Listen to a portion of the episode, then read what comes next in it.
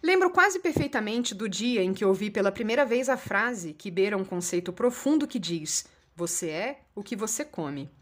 Na época, fiquei muito preocupada porque eu me resumia basicamente a pizza e refrigerante, docinho de larica e bisnaguinha de janta. Minhas compras do mês, para você ter uma ideia, eram feitas em Bombonier e os entregadores do iFood viviam no meu endereço. Eu ficava satisfeita por pedir yakisoba em pleno dia 25 de dezembro, por exemplo. Porém, embora tenha me preocupado um pouco, não foi o suficiente para me fazer mudar de hábitos ou de rotina. Não porque eu fosse enjoada para comer, longe disso, sempre fui uma draga, mas eu me acostumei com aquilo, com a rotina de almoçar fora todos os dias ou pedir comida de fora diariamente. Era prático, não afetava minhas finanças e gerava uma quantidade irrisória de louça suja para lavar depois. Só que aquilo ficou na minha mente. Por anos, é verdade, mas ficou. Eu não queria ser pizza. Nem queria que durasse para sempre a minha fama na pizzaria da esquina, cuja atendente falava comigo numa periodicidade maior que as conversas que eu mantinha com a minha família naquela época. Mas eu tampouco sabia quem eu gostaria de ser, nutricionalmente falando. Nesse período, que abrangia praticamente a minha vida inteira, vale dizer, assuntos como vegetarianismo ou veganismo não passavam nem perto do meu radar.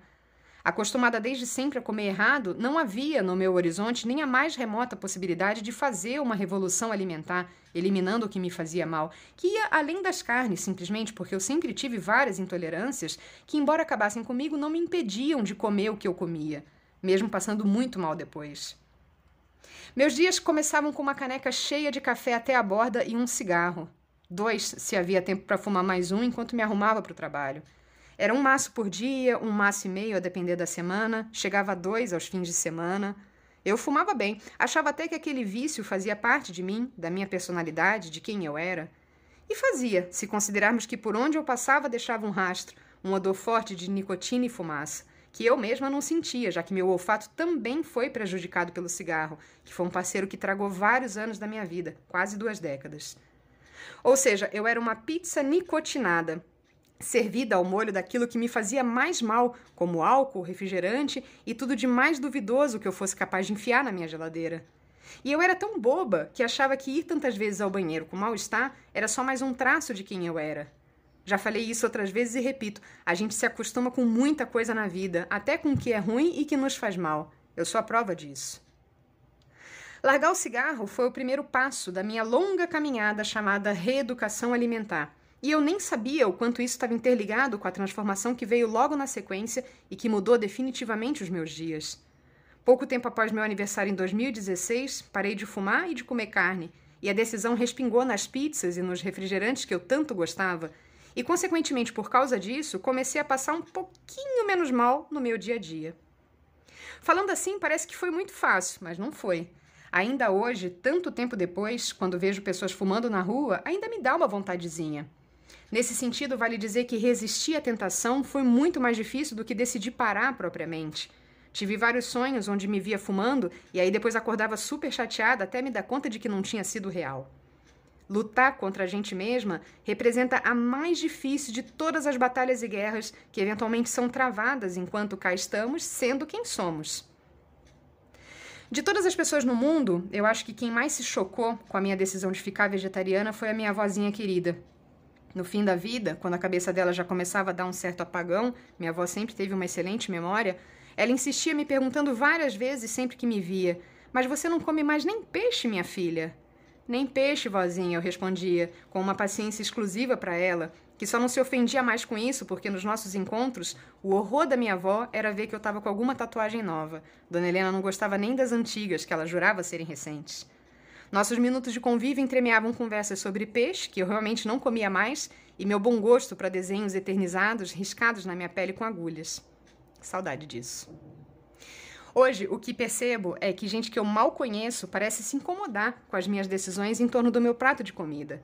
Tem gente que é sem noção, eu sei, que nem quer saber quais são os alimentos que fermentam ou não, uma preocupação constante na minha rotina alimentar. E aí, por causa disso, levanta a bandeira que eu nem pedi para ver. Faz questão de me dizer o que come e o que não come, como se houvesse algum interesse da minha parte em saber. Quer comer nugget feito de pintinho, gordura de vaca e colocar no seu prato tripa de porco? O problema é seu. Você é responsável pelo que come, fim de papo. Quer se encher de bicho morto impregnado de sofrimento? De novo, o problema é todo seu, tem nada com isso não. E ouvir sobre isso não me ofende, só me aborrece. Mas tem muita coisa que me aborrece nessa vida, então isso nem é uma exclusividade de quem é chato. O ponto é que uma série de decisões conscientes transformou a minha relação com a comida. Outras, por imposição, eu tenho uma questão de saúde relacionada diretamente ao assunto, arremataram, rechearam e embrulharam esse novo estilo de vida, porque eu descobri que comer bem envolve uma série de fatores que vão muito além de se mastigar várias vezes e se manter hidratada. E no decorrer desse tempo, já são vários anos, acompanhei a revolução silenciosa, porém veloz, da tecnologia, que nos propicia ferramentas maravilhosas como o aplicativo Desrotulando, por exemplo, que apresenta uma pontuação para os alimentos industrializados depois de escanear o código de barras das embalagens. É maravilhoso, eu não tinha noção da quantidade absurda de conservantes inseridos naquelas besteirinhas boas de se beliscar.